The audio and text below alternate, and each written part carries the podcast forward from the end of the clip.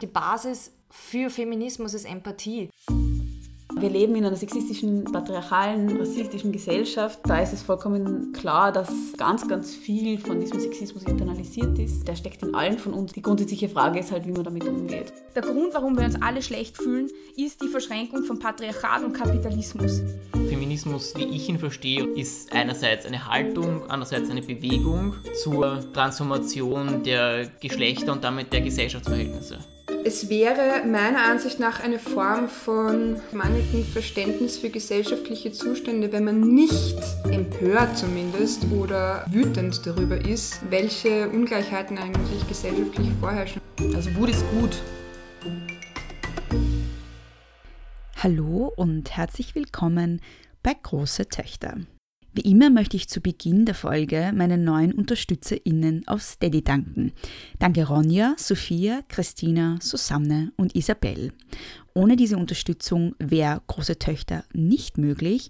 Und wenn ihr Große Töchter gut findet und den Podcast auch unterstützen wollt, dann könnt ihr das am besten, indem ihr einfach für ihn bezahlt und zwar unter steadyhq.com slash Große Töchter Podcast. Den Link dazu findet ihr in den Shownotes. Die heutige Folge hat einen sehr freudigen Anlass, nämlich den 20. Geburtstag des Kosmos Theater. Anlässlich dieses Jubiläums durfte ich mit Barbara Klein und Veronika Steinböck über eben dieses Kosmos Theater und insgesamt über feministisches Theater sprechen. Viel Spaß mit der heutigen Folge. Hallo Veronika und Barbara, danke, dass ihr euch Zeit nehmt heute. Ich beginne meine Folgen immer mit Wer bist du und was machst du? Nachdem ihr heute zwei seid bei mir, äh, wer seid ihr und was macht ihr? Ich bin jetzt äh, im Moment äh, Pensionistin, Regisseurin, Kabarettistin, Sprecherin und Drehbuchschreiberin. Genau. Und äh, ich war die Gründungsintendantin des Kosmos Theater, um das es ja heute geht, und habe es 18 Jahre lang geleitet. Mhm. Und dein Name ist Barbara Klein, das sollte man auch Mein Name ist Barbara ja, Klein. Genau. Ja. ja, ich bin die Veronika Steinböck und ähnlich äh, durchwachsener Lebenslauf. Ich bin ursprünglich eigentlich Schauspielerin, habe dann auch als Regisseurin, Produktionsleiterin, Theaterpädagogin, Festivalkuratorin gearbeitet und seit genau zwei Jahren bin ich jetzt die künstlerische Leiterin des Kosmos Theater. Nachdem die äh, Barbara äh, aufgehört hat mit der Leitung. Staffelübergabe, genau. Genau, hast du es übernommen. Ähm, was ist denn das Kosmos Theater genau? Also ähm, ein Wiener Theater und Diskursraum, der vorrangig Künstlerinnen gewidmet ist, und zwar Künstlerinnen vorrangig in Entscheidungspositionen, ihnen Raum gibt für ihre Sichtweisen und Interpretationen. Also im Kosmos geht es und ging es vorrangig um Autorinnen und zeitgenössische Stücke, Choreografinnen, Regisseurinnen, Performerinnen und parallel dazu um kulturellen, um feministischen Diskurs. Ja, das hat sich auch nicht geändert. Es ist weiterhin, es steht dazu, dass es ein feministisches Haus ist, das weibliche Stimmen fördert und auch prinzipiell die Gender Balance im ganzen Theaterbetrieb. Äh, und das bleibt weiterhin so, dass wir uns mit Rollenklischees auseinandersetzen und, und Stereotypen, Bilder von, von Geschlecht und Sexualität aufbrechen. Und ich habe da ein schönes Zitat von der Laurie Penny, äh, denn wir können nur werden, was wir uns vorstellen können, sagt sie. Und ich glaube, dass dieses Kosmos-Theater genau der perfekte Ort dafür ist, um so einen Vorstellungsraum, einen Möglichkeitsraum äh, zu schaffen, um das Bewusstsein äh, zu schärfen, das im Endeffekt äh, prinzipiell für ein besseres Zusammen aller Menschen, sage ich jetzt mal. Ich würde dann gern äh, später noch allgemeiner über feministisches Theater sprechen oder was das überhaupt genau bedeutet. Mhm. Jetzt würde ich noch mal ganz kurz gerne aufs Kosmos Theater konkret zurückkommen, weil es wird ja heuer 20. Da ist meine Frage, von wem wurde es gegründet und mit welchem Ziel und wie? Das war ja zu Beginn eine sehr bunte Geschichte. Äh, Barbara, möchtest du da vielleicht was dazu erzählen? Genau, also gegründet wurde es als Erfinderin und Entwicklerin des Konzepts von mir und auch als Organisatorin einer Bewegung, die sich dann entwickelt hat, die sich ungeheuer stark dafür engagiert hat. Das Ganze war ein Jahr nach dem ersten Frauenvolksbegehren und es hat zum ersten Mal eine, eine österreichweite Vernetzung gegeben für eben dieses Frauenvolksbegehren zwischen äh, autonomen Frauen und äh, Parteifrauen und auch katholischer Frauenbewegung und ganz vielen verschiedenen Frauenorganisationen. Und wir haben diese, diese Vernetzung gehabt, diese Kanäle gehabt. Wir wurden, äh, äh also ich bin eine der Mitbegründerinnen des, des ersten Frauenvolksbegehrens und äh, das wurde genauso abgeschmettert wie das zweite. Und das war irgendwie diese, diese Sehnsucht nach einem Room for one's own, äh, nach Virginia Woolf, einfach diese Sehnsucht nach einem Raum, wo wir uns ausdrücken können, künstlerisch und politisch. Die haben dann alle sozusagen als, äh, möchte fast sagen, Trostpflaster mitgetragen. Und, und das war eine ungeheure Bewegung und das hat dann auch zu einer Besetzung eines Theaterraums geführt, der eigentlich äh, der, der freien Szene versprochen war und dann aus verschiedenen Möglichkeiten einen achtjährigen Dornröschenschlaf äh, geschlafen hat. Und äh, wir haben diesen Raum besetzt. Das war das ehemalige Pornokino Rondell in der Innenstadt in Wien. Und äh, wir haben dort zehn Tage und zehn Nächte lang Kunst gemacht. Und zwar in einem Ausmaß ist diese feministische und weibliche Kunst entstanden, wie ich mir es ja in meinen Künstlenträumen nicht zu erhoffen gewagt habe. Und äh, dort wurden wir dann sozusagen rauskomplimentiert, aber wir haben auf der Straße weitergemacht, am Ballhausplatz weitergemacht. Wir haben das, das, äh, die Kunstsektion im, im Bundeskanzleramt besetzt. Wir haben einfach hartnäckig und zwar wichtig heute äh, im Gegensatz zu den digitalen Protesten. Wir haben es mit körperlicher Anwesenheit, permanenter, penetranter Anwesenheit geschafft, dass wir dieses äh, Haus zwar nicht bekommen haben, dies, äh, sondern ein Ersatzobjekt, das wir auch selber haben finden müssen, aber es hat geklappt und dann wurde es dieses ehemalige Kino in der Siebensterngasse und es wurde dann gleich mal der Kosmos Frauenraum und wurde nachher umbenannt in Kosmos Theater. Mhm. Und wie kam es dann dazu, dass, es, äh, dass ihr dann diese Räumlichkeiten am Siebensternplatz bekommen habt? Oder warum, warum, genau, da, warum genau diese Räumlichkeiten auch? Also also die, die Kunstsektion beziehungsweise der damalige Kunstkanzler Viktor Klima äh, hat dann, also war so ein Wettbewerb zwischen den Jungs von Porgy und Bess und den Frauen vom, vom Frauenraum. Und ähm, es hat dann geheißen, ja, die Frauen bekommen was, die Jungs bekommen jetzt das, dieses ehemalige Pornokino, aber die Frauen werden äh, etwas äh, äh, angeboten bekommen und es muss äh, halb so groß und halb so teuer sein, wie das, dieses äh, entstandene Porge und Bess. Und natürlich wurden uns doppelt so teure und doppelt so große Projekte von dieser Kunstsektion angeboten. Man muss wissen, also es wurde alles versucht, um, um uns nicht zu frustrieren, also nicht öffentlich zu desavouieren, aber hinten herum hat man sich jedes Hackel ins Kreuz gehauen, das nur irgendwie ging. Mhm, ja. mhm. Und äh, ein reiner Zufall, dass meine Kollegin und Freundin Christa Schweigel, mit der ich auch äh, Kabarett gespielt habe und auch jetzt wieder spiele, ähm, äh, die ums Eck vom Kosmos Kino gewohnt hat, dort den, den Zettel draußen angeklebt gefunden hat, zu vermieten. Und in dem Moment haben wir schon den Fuß in der Tür. Mhm. Was war denn das erste Stück, das dann im Kosmos Theater gespielt wurde? Das hieß Königinnen, war von der explizit feministischen Dramatikerin und Theatermacherin Lili Axter. Regie hat Corinne Eckenstein geführt, die heutige Leiterin des Theater Dschungel.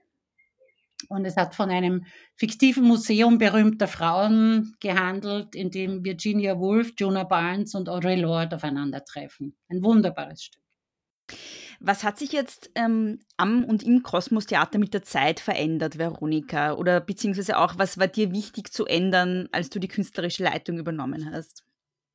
Sagen wir mal, wichtig war mir, die Tradition fortzusetzen. Die feministische Tradition, das war schon mal das Allerwichtigste, dass ich auch die, die Auflagen, dass, dass in den Leading Teams einer, einer Produktion äh, vermehrt Frauen vorkommen müssen, das ist eine schöne Aufgabe, ähm, dass die, die Stereotypenbilder da permanent gebrochen werden und dass man da sozusagen, äh, äh, ich sage jetzt immer, dass man feministisch Theater macht, also nicht feministisches Theater, sondern feministisch Theater macht äh, was auch mit in, bis in die Produktionsbedingungen hinein mitspielt, ein wichtiger Aspekt ist.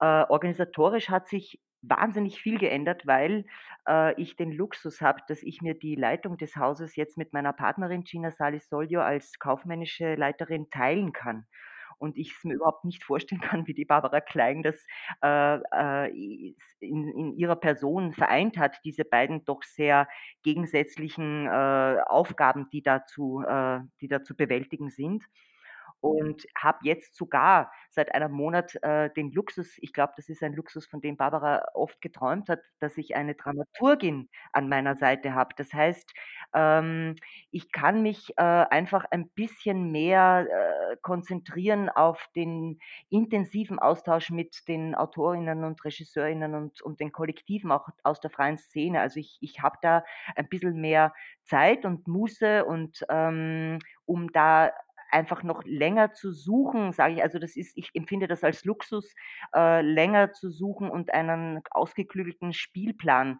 äh, zu erstellen.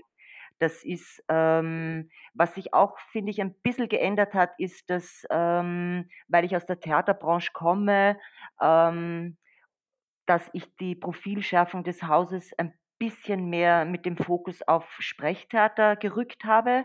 Also es ist äh, vielleicht, es bietet jetzt, könnte man jetzt negativ sagen, nicht mehr ganz so die Vielfalt, weil Barbara hat ja da auch Clowninnen-Festivals und äh, Gender Festivals und äh, Musiktheater auch in den Raum gebracht und mit Performance gearbeitet und viel mehr mit Tanz auch, als ich das jetzt mache, kann noch kommen. Sagen wir mal, jetzt inzwischen, jetzt im Moment ist es so, dass es doch äh, äh, ziemlich äh, Sprechtheaterlastig ist mit weiblicher Autorenschaft, hauptsächlich weiblichen Teams und ähm, und auch die genau die Förderung und Ermutigung von Frauen im Theaterbetrieb, das ist gleich geblieben. Mhm. Ähm, wir haben jetzt schon öfters, oder ja, ihr beide und ich auch, haben schon öfters das Stichwort feministisches Theater verwendet. Ähm, ich würde jetzt gerne von euch beiden wissen, was das äh, für euch bedeutet. Also äh, Frauen und anderen, die sich, die sich äh, da einordnen, eine Stimme zu geben, ihre Lebenswege und Haltungen beleuchten, die sonst wenig im Mittelpunkt stehen bestehende politische Strukturen kritisch betrachten, Wege zu einer gleichgestellten, gerechten, sozialen Gesellschaft suchen, würde ich sagen. Veronika, du hast angesprochen, dass es nicht nur darum geht, feministisches Theater zu machen, sondern feministisch Theater zu machen. Was ist denn damit gemeint? Naja, dass man den, den inklusiven Aspekt des Feminismus nicht aus den Augen verliert äh, und im, im Sinne einer Solidarität und Stärkung äh, nämlich aller gesellschaftlichen Minderheiten äh, für Diversität den Theaterraum öffnet. Äh, ich, ich glaube, dass, also ich will das nicht, ich mag das nicht so gerne, wenn man das so gegeneinander stellt, was war früher oder was war dann danach oder was macht man anders, äh, sondern äh, man geht mit der Zeit, Frau geht mit der Zeit und es hat sich ja auch in den letzten 20 Jahren Jahren auch in der, in der gesellschaftlichen Debatte sehr viel äh, ergeben. Es gibt auch viele Rückschläge. Gerade jetzt müssen wir wieder sehr aufpassen. Also man kann da nicht äh, genügend ähm, immer wieder äh, den Blick schärfen drauf, was, was und, und, und das auch als, als, sagen wir mal, als Seismograph sehen, so einen Theaterraum. Äh, wo, wo, wo müssen wir uns jetzt eben schärfen? Wo müssen wir wach bleiben? Ähm, ist genau, so würde ich das eigentlich, aber sonst alles unterstützen, was die Barbara vorhin auch gesagt hat. Mhm.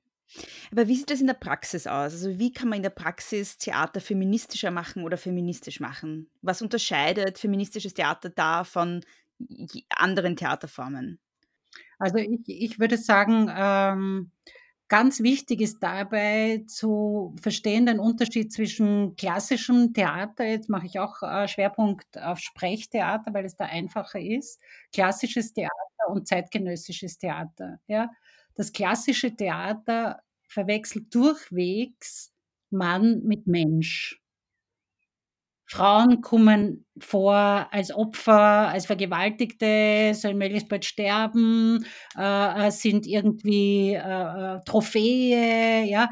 Aber sie ist, es, es gibt ganz, ganz wenige Stücke und da, also auch eigentlich fast keine, äh, im klassischen Theater, äh, in denen Frauen wirklich eine eine, nicht nur eine stücktragende Rolle spielen, sondern wo sich wirklich um ihre Einstellung, um ihre, um ihre Bilder, um, ihr, um ihren Charakter wirklich alles gruppiert. Ja, umgekehrt ist das 99 äh, Prozent der Fall.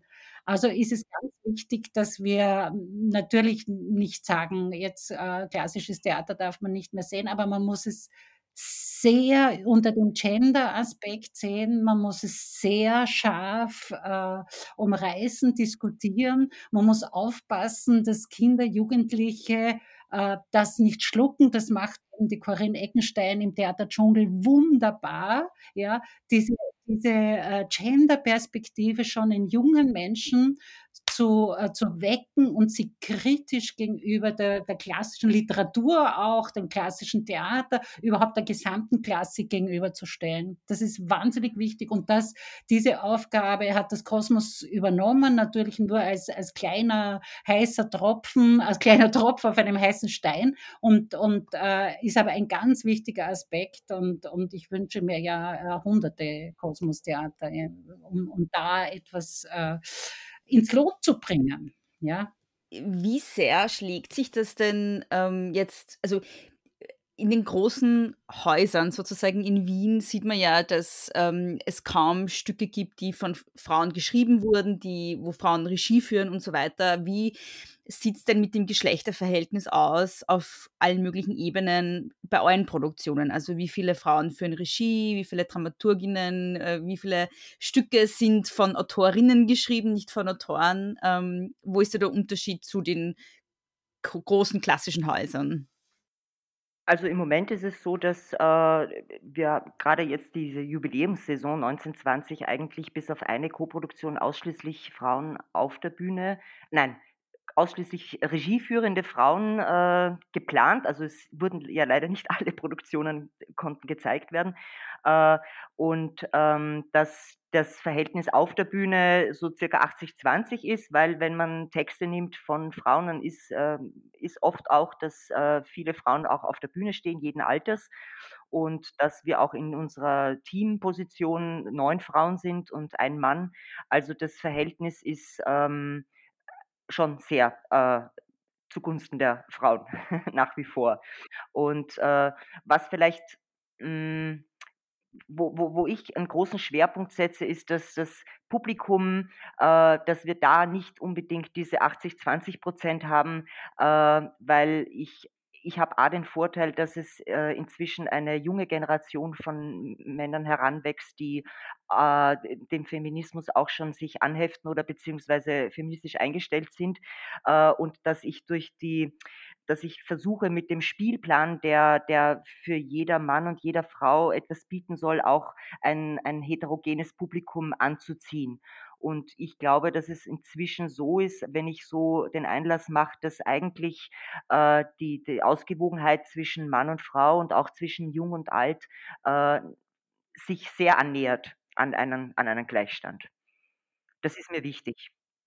Und zu den großen Häusern, da, wenn ich da jetzt noch sagen darf, ähm, das ist natürlich ganz dramatisch, dass jetzt auch gerade in Wien ähm, eigentlich alle großen Tanker wieder mit männlichen Intendanten besetzt sind. Ähm, das ist nicht etwas, was nur Wien auszeichnet, sondern das haben wir im gesamten deutschsprachigen Raum eigentlich. Und ähm, da ist ja die Karin Bergmann äh, zum Beispiel als, als diese klassische Troubleshooterin, die eingesetzt wird, wenn es gar nicht mehr anders geht und dann wieder gehen darf, wenn äh, und von einem Mann äh, ersetzt wird, wenn es dann wieder okay ist. Äh, das ist ein eine, eine äh, Frauen in Leitungspositionen ist ein reproduziertes Muster, das man auch in der Privatwirtschaft oder überall findet. Äh, und das ist, ähm, das ist ein Problem.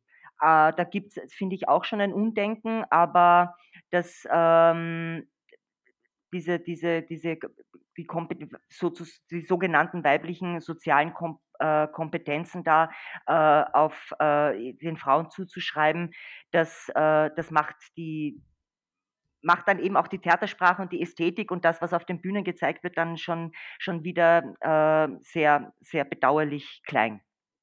Mhm. Ähm, du hast es eh gerade angesprochen, also äh, in Wien gab es ja bis vor kurzem eigentlich zwei Häuser, die von Frauen geleitet wurden. Einerseits das Burgtheater von Karin Bergmann, auf die ist jetzt Martin Kuschek gefolgt. Und dann Anna Badora im Volkstheater wurde oder wird jetzt abgelöst von Kai Voges. Ähm, das heißt, alle großen Häuser werden jetzt von Männern geleitet.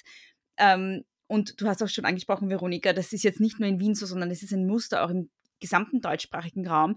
Warum glaubt ihr, ist das so? Warum äh, sind gerade die Theater so männlich dominierte, warum ist das so ein männlich dominierter Bereich?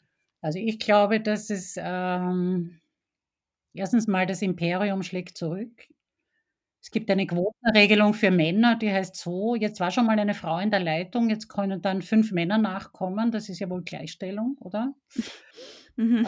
Ähm, ähm, ja, ich denke, mh, hm, es gibt auch, also das habe ich in meiner, in meiner langen, äh, jahrzehntelangen Wiener Erfahrung am Theater, das hatte die Veronika das, äh, den Luxus gehabt, das ein bisschen von außen zu betrachten, ähm, habe ich mir unzählige Mal gesehen, dass einfach ähm, Nichtskönner, denen man in der, in der Politik ähm, äh, etwas zu verdanken hat, also die man oder die man abschieben muss auf einen Job, die landen in der Kultur, weil irgendwie gibt es das Märchen, da braucht man nicht viel zu können. Ne? Mhm. Äh, also ich rede jetzt nicht von Theaterintendanten, sondern also von Kulturpolitikern und diversen Jobs, äh, die es in der Kultur so eine Mittelschicht gibt, ja, wo sich einfach dann die, die, wie soll ich sagen, die weißen Elefanten verstecken, ähm, ja, denen man also einen Gefallen schuldig ist oder deren Partei man einen Gefallen schuldig ist. Ja. Und da gibt es naturgemäß auch viel mehr Männer als Frauen. Also Frauen lässt man ja fallen wie eine heiße Kartoffel, wenn sie irgendwo äh, irgendwas an, angerichtet hat oder gar nicht angerichtet hat, sondern einfach in Ungnade gefallen ist. Ja, also da braucht man nicht für einen Job zu sorgen. Für Männer wird gesorgt und da gibt es unverhältnismäßig viel Nichtskönner in Kunst und Kultur. Mhm also nicht nur die Leitung der Häuser wird meistens Männern überlassen, sondern auch, also es gibt wenig Stücke von Regisseurinnen, die gespielt werden im deutschsprachigen Raum, zumindest ist das mein Eindruck. Martin Kuschei, der jetzt das Burgtheater ja leitet, hat zu seinem Antritt in einem Standard-Interview mal gesagt, ähm, also sinngemäß, es gebe nun mal zu wenige gute weibliche Regisseurinnen und das würde, also er will ja die Qualität auch sozusagen hochhalten. Ähm, wie seht ihr das? Also ist, das, ist es tatsächlich so, dass es zu wenig äh, Regisseurinnen gibt, die gut genug sind, um ihre Stücke im Burgtheater zu inszenieren. Es gibt ungeheuer viel mehr schlechte Stücke von Autoren und mittelmäßige bis schlechte Regisseure. Ich würde da immer mal bei den Männern ansetzen, ne?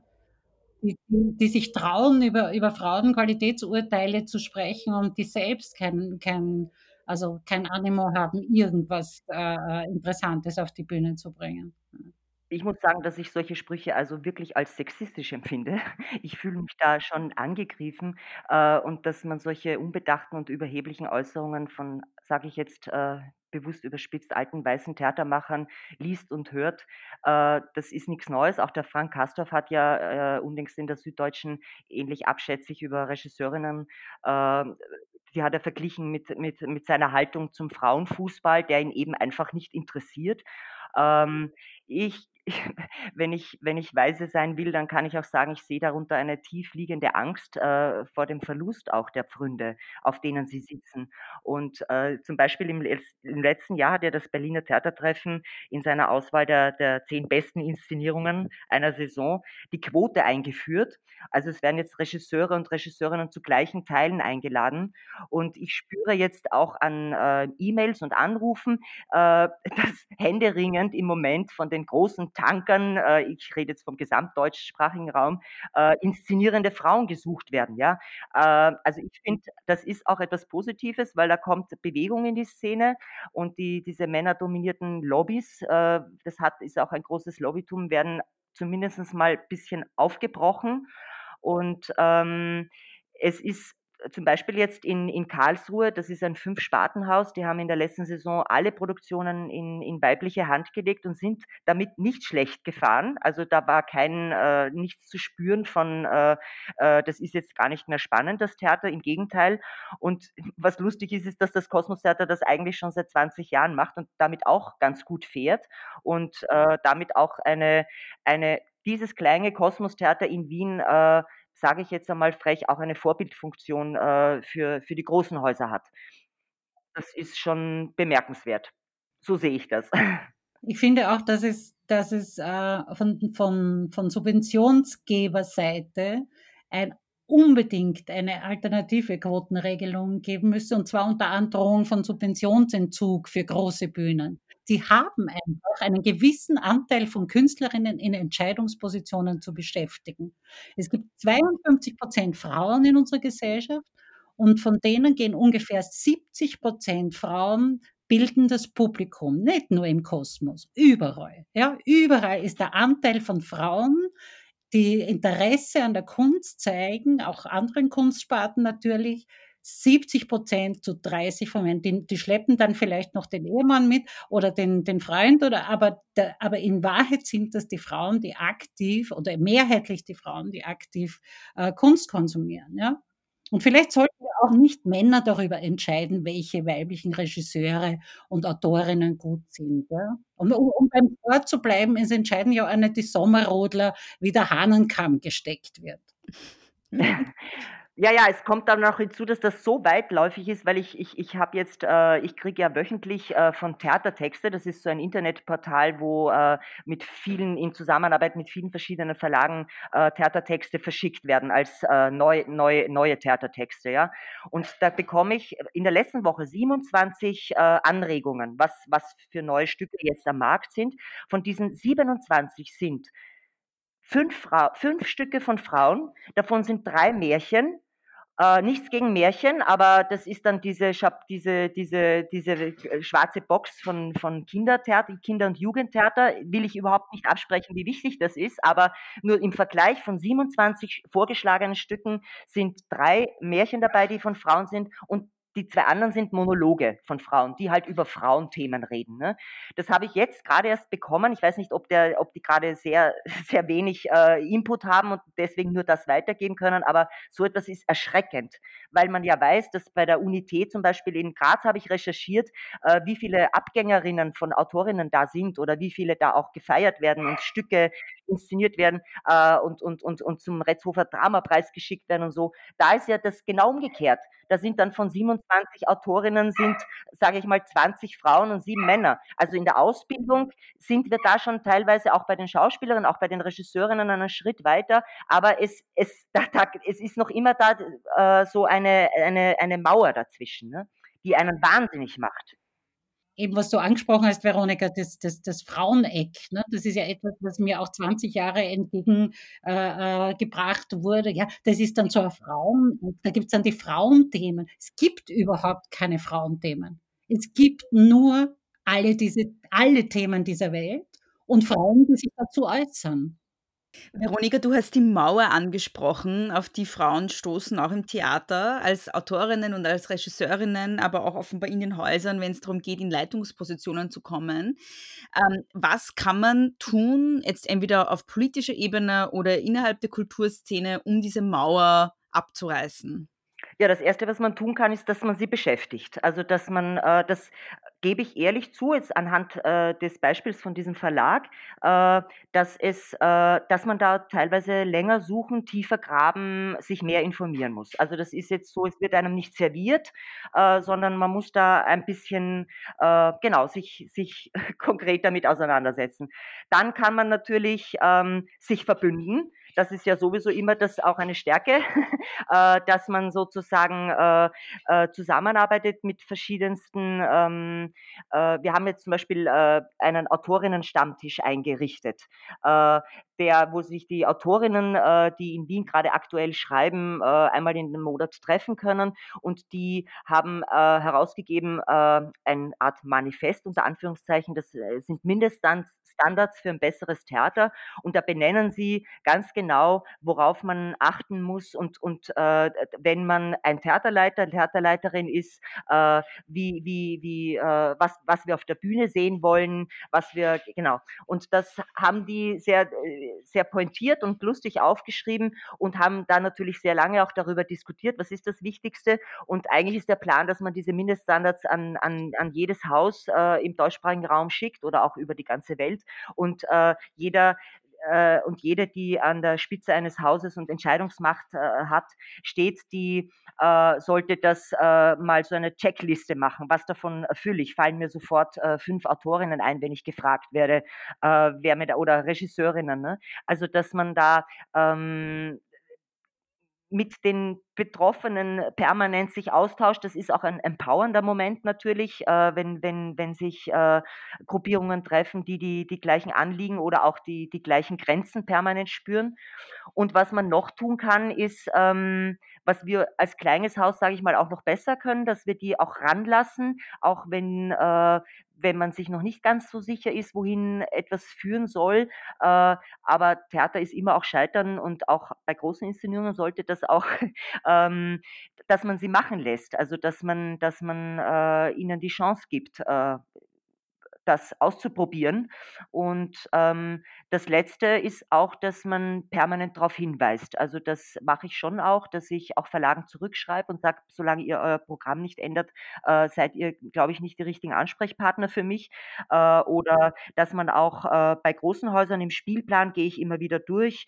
Ähm, was, was wird da gezeigt, äh, wer inszeniert und weise dann auf eine kollegiale, äh, freundschaftliche, aber bestimmte Art dann schon darauf hin, dass ich sage, äh, ist das nicht das ist doch nicht mehr ganz zeitgemäß. Also äh, das, das geht doch nicht mehr, so kann man doch nicht mehr. Ne? Ähm, das ist so das, was ich so sehe. Barbara, was, was würdest du notwendig finden, um diese Mauer niederzureißen? Ja, genau das, was die Veronika macht. Ähm, wie gesagt, ich habe schon vorher gesagt, das braucht man in jeder Großstadt. Wir brauchen es auch am Land, wir brauchen es überall.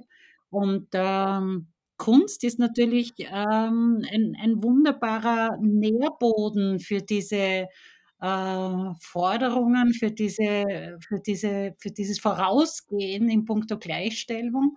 Und gerade in der Kunst sind wir gerade in Österreich so hinten nach, also so reaktionär und, und wiederholen immer das Gleiche, auch in der Staatsoper. Jetzt ist da das neue Programm vorgestellt worden. Das ist, also bis auf den Henze gibt es nicht eine einzige äh, zeitgenössischen Komponisten und von, von einer Komponistin ist überhaupt nirgends die Rede. Muss ich besonders eine Lanze für die Musik brechen. Kompos, Komponistinnen, Musikerinnen sind wirklich das allerletzte Glied in der Kette der Förderungen, der Beachtung, der, der, der Chance, Chancen zu geben. Ja. Also da muss man auch von Staatswegen immer wieder äh, appelliere ich daran, der Staat hat dafür zu sorgen, dass Gleichstellung hergestellt wird. Er hat es Jahrzehnte, Jahrhunderte lang verabsäumt. Jetzt muss er eingreifen und zwar über die Förderpolitik, über Anreize äh, mehr, so wie die Veronika sagt, Chancen zu geben, zuzulassen, auszuprobieren. Und äh, wir werden dahinter kommen, dass sich eine ganze Welt eröffnet. Ja, weil natürlich haben Künstlerinnen andere Lebensläufe, andere Erfahrungen, andere, eine andere äh, kreative Zugänge, die, die vielleicht anders sind, müssen nicht sein. Aber auf jeden Fall ähm, äh, gibt es äh, nicht die gleiche patriarchale, reaktionäre äh, Art, mit Kunst umzugehen. Das, das, das ist Frauen weitgehend fremd. Natürlich gibt es Ausnahmen, aber äh, ja, und da, da auch für die Kunstkonsumentinnen und Konsumenten eröffnen sich da neue Welten, meiner Ansicht nach. Und das hat man am Kosmos gesehen und das sieht man heute am Kosmos und auch an, an vielen anderen, also viele nicht, an wenigen anderen, ja, wie zum Beispiel äh, die Drachengasse auch oder, oder eben der Dschungel, auf den ich auch ganz besonders hinweisen möchte. Mhm. Das wäre immer eine nächste Frage gewesen, wo außerhalb des Kosmos-Theaters findet denn im deutschsprachigen Raum oder vielleicht auch nur in Wien, wenn man es mehr eingrenzen möchte, ähm, sonst noch feministisches Theater statt, eurer Meinung nach? da schweigen wir beide.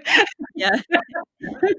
naja, auf jeden Fall, man muss das schon sagen, dass ähm, dass äh, in den in den Klein und Mittelbühnen wir sind ja da auch, äh, bisschen koordiniert als der Pakt Wien, so eine eine eine eine Plattform für die Klein und Mittelbühnen in in Wien, äh, dass natürlich da auch die Leitungspositionen, äh, zu gleichen Teilen aufgeteilt ist. Ist ja klar, je je prekärer die Situation von einem Haus, umso mehr Frauen, äh, sind dann auch da.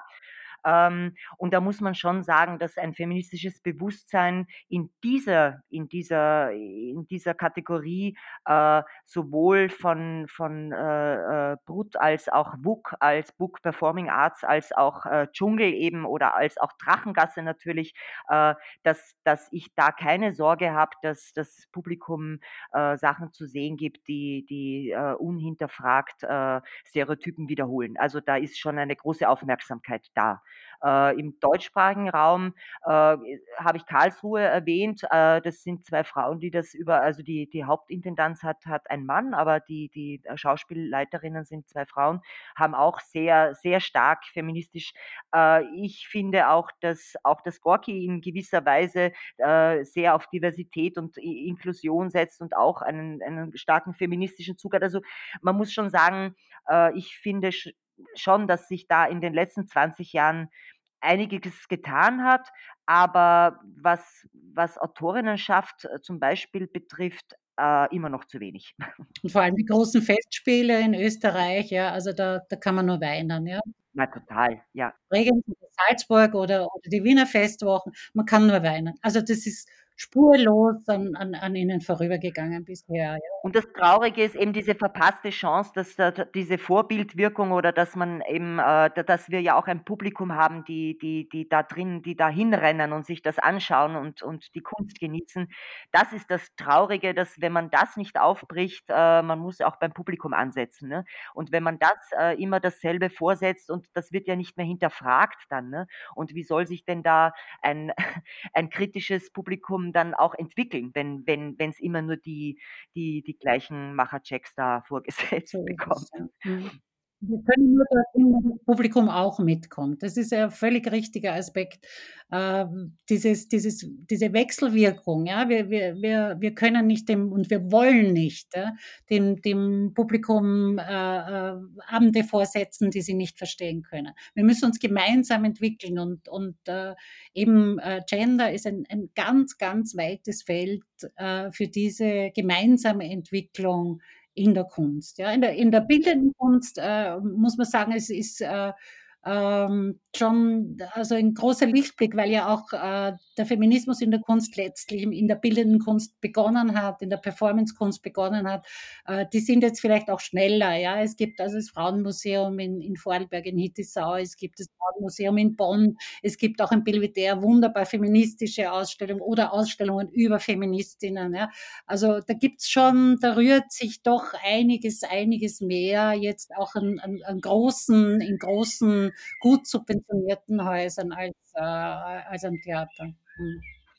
Warum glaubst du, ist das Theater da so langsam im Vergleich zu anderen Kulturinstitutionen? Ja, weil weil es halt in Österreich so eine Tradition gibt. Ja. Ich meine, da gibt es ja ein, ein, ein Publikum, das geht in die Josefstadt, weil man in die Josefstadt geht und wenn man einander dort trifft, da ist ja die Pause viel wichtiger als das, was dazwischen oder davor oder danach passiert. Ja.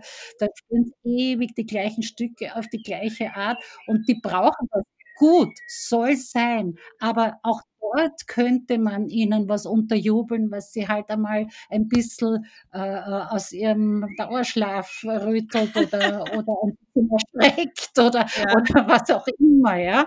Also auch da, es gehört überall Bewegung hinein, auch in die Sommerbühnen, die immer mhm. äh, äh, doch glauben, dass sie nur zur Belustigung da sein müssen. Aber es gibt ja auch ganz vergnügliche Themen, die auch sehr belustigen können, die aber trotzdem einen Gender-Aspekt haben. Mhm. Also da ist wirklich ein weites Feld zu öffnen.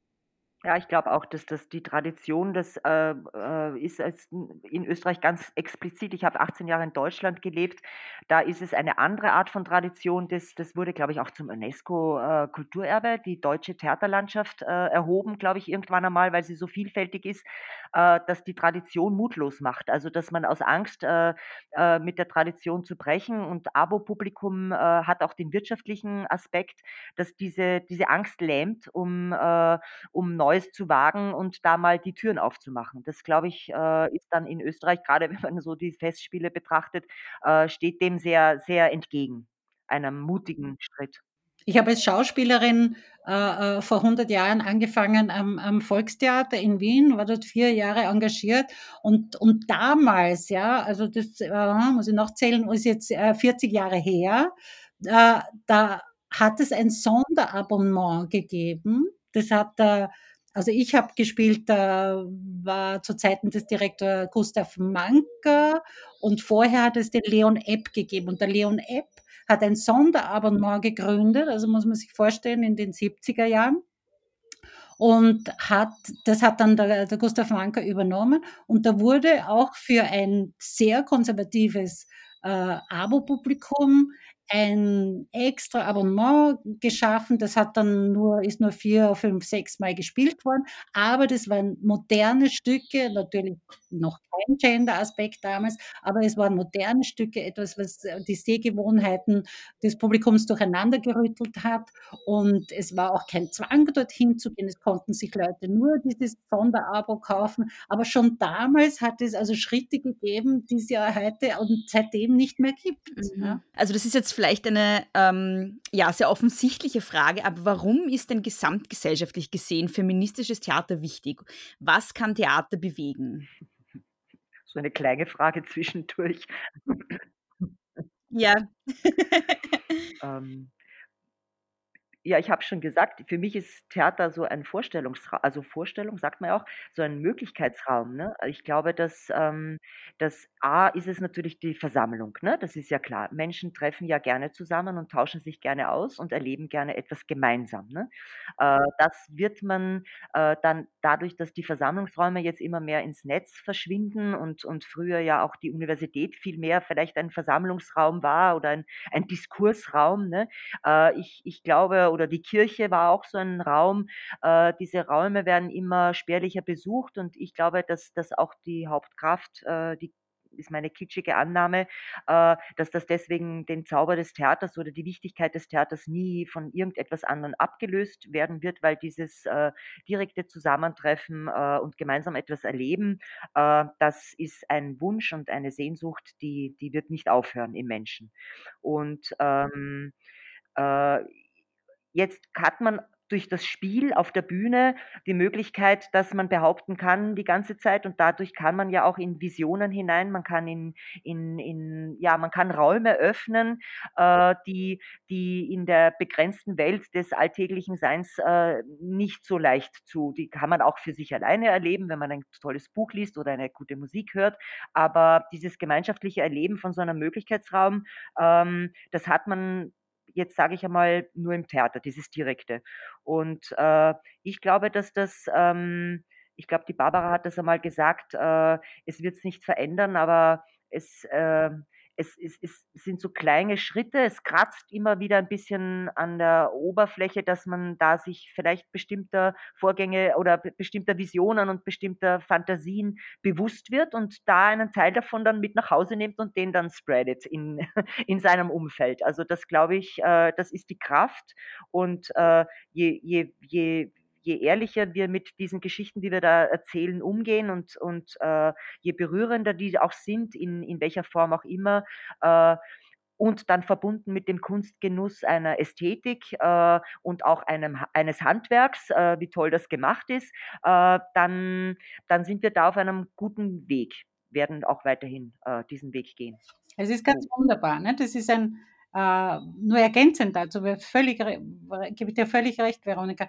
Äh, die, es, ist, es ist so ein, ein magischer Raum. Es, es passiert eine Spielabmachung. Alle wissen, äh, die da oben auf der Bühne oder da unten, je nachdem, äh, äh, spielen jemand. Das sind sie nicht. Sie spielen jemand und, und das Publikum folgt ihnen dorthin. Und und, und über Empathie wird das auch zu ein oder anderen, identifiziert sich oder steht dieser Figur kritisch gegenüber. Ja? Jedenfalls wird das Publikum mitgenommen und äh, bestimmt auch gleichzeitig wieder den Abend, weil, weil jede Vorstellung ist ja anders. Ja? Also da gibt es ja eine, eine magische Energie zwischen Bühne und Publikum und alles äh, basiert auf dieser Spielabmachung. Wir tun so als ob auf der Bühne und das Publikum folgt.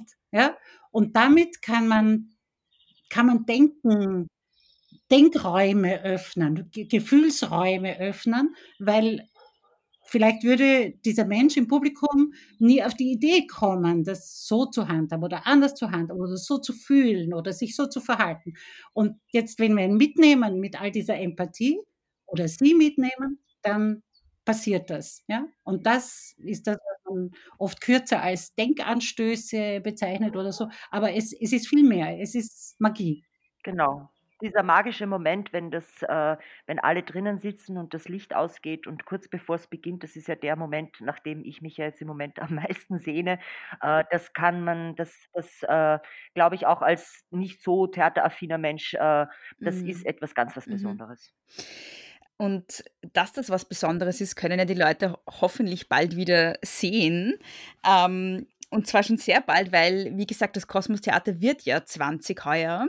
Und ihr habt ja ein Programm dazu äh, auf die Beine gestellt unter dem Titel Stay with the Trouble. Ähm, Jetzt gehe ich davon aus, dass es da angesichts der Corona-Krise einige Änderungen gibt, weil, äh, soweit ich das verstanden habe, kann dieses Programm ja nicht wirklich live stattfinden. Also was ist da jetzt aktuell noch geplant und wo kann man sich das und wie anschauen?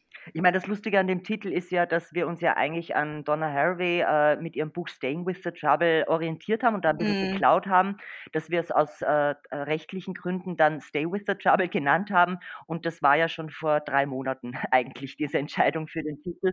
Und der Titel hat ja jetzt eine nochmal eine ganz aufgeheizte, äh, noch, noch dazu äh, neue Bedeutung, ist aber in, in dem Denken und in diesem inspirierenden und hoffnungsvollen Schreiben von Donna Haraway trotzdem, äh, also da passt beides, sage ich mal. Ähm, und wir hatten also richtig ein fettes Programm. Wir haben da viel, äh, viel Herzblut reingelegt, haben äh, für so eine Festwoche. Die Entscheidung war, dass wir äh, ein Festival nicht hauptsächlich mit Theaterproduktionen füllen, äh, weil wir die eh das ganze Jahr überspielen, sondern wir wollten also richtig ein, ein, ein vielfältiges Angebot an Impulsen äh, bieten unserem Publikum, um so eine feministische Position 2020 zu markieren. Das war uns wichtig und haben deswegen äh, Gäste, äh, auch internationale Gäste unter den unter verschiedenen Themenschwerpunkten eingeladen zu Vorträgen, Diskussionen, Workshops, Performances, äh, die, die sozusagen ermächtigend und, und, und aber auch methodisch äh, vertiefend einen, einen guten Weg in die, in die Zukunft weisen. Und ähm, wir hatten da den, den Klaus Teweleit zu toxischer Männlichkeit eingeladen und die Luise Meyer äh, und die Dr. Bitchray äh, als Keynote-Speakerinnen und wir hatten ein Gastspiel aus Basel und eine Lecture-Performance von Jane Müller und einen Stadtspaziergang mit der Petra Unger und eine Fotoausstellung von der Bettina Frenzel, unserer Fotografin. Und äh, also wir äh, bis, bis, bis hin zu einem Symposium zu der Widerstandskämpferin Irma Schwager. Äh, also wir hatten da richtig mit Musik und äh, Ebo und äh, die Jelena Boboschan und äh, Jasmo und es tut richtig weh. Äh, uns natürlich, weil wir viel Arbeit da reingesteckt haben und äh, für unser Publikum auch äh, richtig traurig. Ähm, ja, und jetzt ähm, muss man auch sagen, dass das extra gefördert wurde ein bisschen durch das Bundeskanzleramt und dass man da spürt, dass da die Bereitschaft da ist, weil diese Förderung wurde nicht zurückgenommen, auch wenn wir das in diesem, in diesem Ausmaß jetzt im, im Mai, am 15. Mai ist der Geburtstag äh, geplant haben, nicht durchführen können, sondern wir teilen das jetzt auf. Wir, wir legen jetzt einen Teil dieser, dieser Festwoche äh, in das Internet äh, ins Netz. Wir haben einen extra Blog eingerichtet auf äh, unserer Cosmos Homepage, damit auch Menschen, die nicht äh, unbedingt bei Facebook oder Instagram oder wie die alle heißen, dass die das auch äh, über das über unsere Web äh, über unsere Homepage äh, sehen können. Und da wird halt jetzt, wie sind wir auch nicht die Ersten, und wir werden es versuchen, möglichst gut zu machen, da wird jetzt Verschiedenes gestreamt. Also das fängt am 11. 11. Mai an mit einem, mit einem Streaming von Das Werk, Jelinek. Das hatten wir die Premiere im Jänner. Ähm, das wird mit einem, mit einem Live-Chat, nennt man das jetzt, und äh, mit der Regisseurin und dem Produktionsteam äh, kann man sich das gemeinsam, soweit das halt geht, aber dass man da gemeinsam draufdrückt und sagt, jetzt schauen wir uns das gemeinsam an und nachher unterhalten wir uns über den Chat, äh, was uns daran gefallen hat, wo wir Fragen haben und wie wir Beifall äh, spenden wollen. Ähm, dann haben wir, ähm, dann zeigen wir den zehn Jahres, äh, es gab zum zehnjährigen Jubiläum hat die Barbara denke ich mir, in Auftrag gegeben oder äh, haben sie gemeinsam gestaltet, äh, einen, einen, einen Film Zehn Jahre Kosmos-Theater. Das ist auch ganz lustig, weil das genauso in der, in der Mitte liegt und äh, den schauen wir auch gemeinsam an und unterhalten uns mit, äh, mit äh, Menschen, die da von Anfang an dabei waren.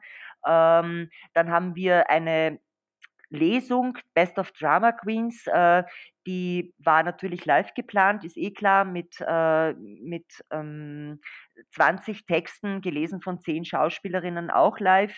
Äh, die feministische Literatur der letzten 100 Jahre abdeckt. Ähm, und äh, am 15. selber haben wir zum Glück die Petra Unger, die sehr bekannte, denke ich mir, Stadtspaziergängerin, äh, Petra Unger, äh, die haben wir darauf angesetzt und mit, mit, uns mit ihr geeinigt, dass wir einen äh, virtuellen Stadtspaziergang machen mit Audiofiles, die man sich runterladen kann. Und sie wird sozusagen äh, auf den Spuren von widerständigen Theatermacherinnen, ähm, kann man da im freien Raum wird man sich ja wohl bewegen dürfen, kann man sozusagen sich diese Files runterladen und so einen Stadtspaziergang machen. Und ganz zum Schluss, jetzt am 15. selber, äh, haben wir dann diese Lesung und anschließend mit Musikerinnen, die mit uns, mit denen wir schon öfters zusammengearbeitet haben, so Wohnzimmer, ich kann das Wort nicht mehr hören, aber so nennt sich's, Wohnzimmerkonzerte.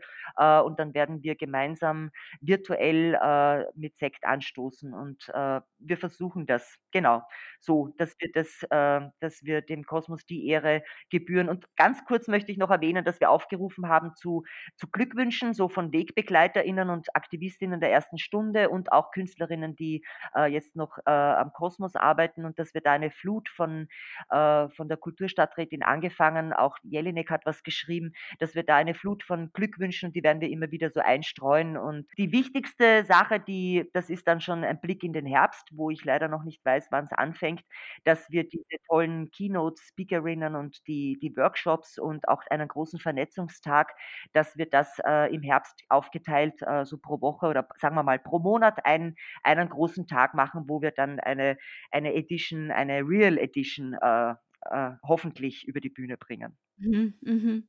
Ähm, du hast schon gesagt, äh, das Festival jetzt wird im Internet stattfinden. Wo können die Leute das finden? Also am besten geht man auf unsere Homepage, das ist www.kosmostheater.at und da gibt es ein Kästchen, das heißt Blog und äh, da ist jetzt schon ein Countdown mit, äh, mit äh, den hat die Bettina Frenzel gestaltet, mit uns zusammen so die, mit Inszenierungsfotos äh, oder mit den Best Moments von den letzten 20 Jahren, so ein Countdown äh, und da wird dann auch alles, kann man alles äh, sich anschauen, was gestreamt wird, kann im Chat dabei sein äh, und ist Genau, und gleichzeitig wird das ja wahrscheinlich dann auch das meiste auch auf Facebook dann übertragen, aber man kann mhm. auf unserer Homepage das alles finden. Sehr schön. Ähm, Gibt es noch irgendwas, äh, was ich nicht gefragt habe und was euch noch besonders wichtig ist, dass ihr noch loswerden wollt? Zum Schluss. Ja, weiter so, einfach weiter so. Ich finde es so großartig, wie die Veronika und die Gina das äh, übernommen haben und weiter ausgebaut haben und kreativ sind und äh, voller Frische und, und Stärke da einsteigen. Ich, also ich bin geplättet. Und das nichts Schöneres äh, wünscht man sich, wenn man so ein Baby in die Welt gesetzt hat und es jetzt in der, äh, am Ende der Pubertät abgeben kann und es äh, zu blühen beginnt. Das ist einfach zu schön, um wahr zu sein ja, und man muss auch ein bisschen sagen, dass wir uns in ein gemachtes Nestchen gesetzt haben, äh, und dass wir dass ich ganz persönlich auch dankbar bin, dass ich, äh, nicht mehr so viel streiten muss, äh, nicht mehr so viel das wäre vielleicht auch gar nicht äh, so hätte ich gar nicht so die Kraft und die Energie dazu, sondern dass wir, äh, in diesen 20 Jahren, das spürt man auch jetzt, äh, ähm, uns da einen dass da für uns ein also, dass für das Kosmos-Theater ein Platz erkämpft wurde und dass es jetzt auch mit einem partnerschaftlichen und, äh sagen wir mal, im Großteil Verhältnis zu unseren Subventionsgebern und auch äh, zu allen anderen, die da wichtig sind für uns, dass, es, äh, dass das ein guter Austausch ist und dass man schon auch sagen muss, dass diese furchtbare Krise äh, trotzdem da auch, ähm, äh, ja, dass man sich dass, dass da so eine Solidaritätswelle oder so ein gemeinschaftliches Kämpfen füreinander, wir, wir stehen auch sehr ein für die freien Gruppen, denen es jetzt schon einmal wieder ganz anders geht als, als uns als Institution. Wir sind da natürlich äh, besser dran in der jetzigen Situation. Schauen wir mal, wie das dann in zwei Jahren ist, wenn der große Spar Sparstift rausgezückt wird. Aber dass da schon äh, dass, dass ich mich da einfach wahnsinnig wohlfühle in dem Haus und dass ich glaube, dass das sich auch auf unser Publikum, äh, dass das auch ab, ab, äh, wie sagt man, abschlägt, na, äh, dass sich das überträgt und dass äh, wir da eigentlich auf einem ganz guten Weg sind. Mhm. Ja, ich hoffe, es schalten möglichst viele ein ab 11. Mai. Ich werde alle Links in die Shownotes tun, damit die Leute da einfach nur draufklicken müssen. Ja, super. Und Ja, ähm, ja, danke euch. Danke für eure Zeit und die interessanten Einblicke. Ich danke dir vielmals für die Einladung. Sehr gerne. Danke. Ja. Ja. Alles Gute. Danke, tschüss. Sei. Ciao.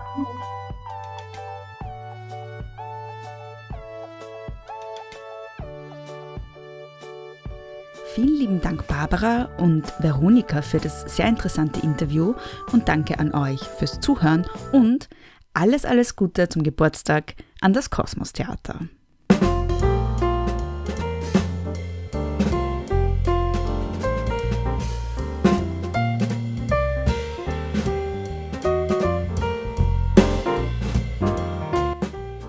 Unter kosmostheater.at findet ihr alle Infos zum Online-Programm, das anlässlich des Geburtstages auf die Beine gestellt wurde. Unter großetöchter-podcast.at findet ihr diesen Podcast. Ihr findet ihn außerdem auch überall dort, wo es Podcasts gibt. Große Töchter findet ihr außerdem auf Facebook, auf Instagram at Große Töchter Pod. Mich findet ihr auf Twitter und auf Instagram at Frau Frasel. Wenn ihr mir etwas mitteilen wollt, dann könnt ihr das am besten, indem ihr mir ein E-Mail schreibt unter großetöchterpodcast at gmail.com. Wenn ihr Große Töchter gut findet und unterstützen wollt, dann könnt ihr das, wie ich bereits im Intro ausgeführt habe, am besten, indem ihr unter steadyhq.com slash große für große Töchter bezahlt, indem ihr dort ein Abo abschließt. Das Abonnieren des Podcasts selbst ist ja gratis und soll auch gratis bleiben. Allerdings ist Große Töchter gänzlich unabhängig und damit auf die Unterstützung seiner HörerInnen angewiesen. Wenn euch eine finanzielle Unterstützung nicht möglich ist, dann könnt ihr den Podcast auch supporten, indem ihr auf Apple Podcasts eine 5-Sterne-Bewertung abgebt, indem ihr euren FreundInnen vom Podcast erzählt und diese Folge auf Social Media teilt. Vielen lieben Dank nochmal fürs Zuhören und bis zum nächsten Mal. Nicht kleinkriegen lassen.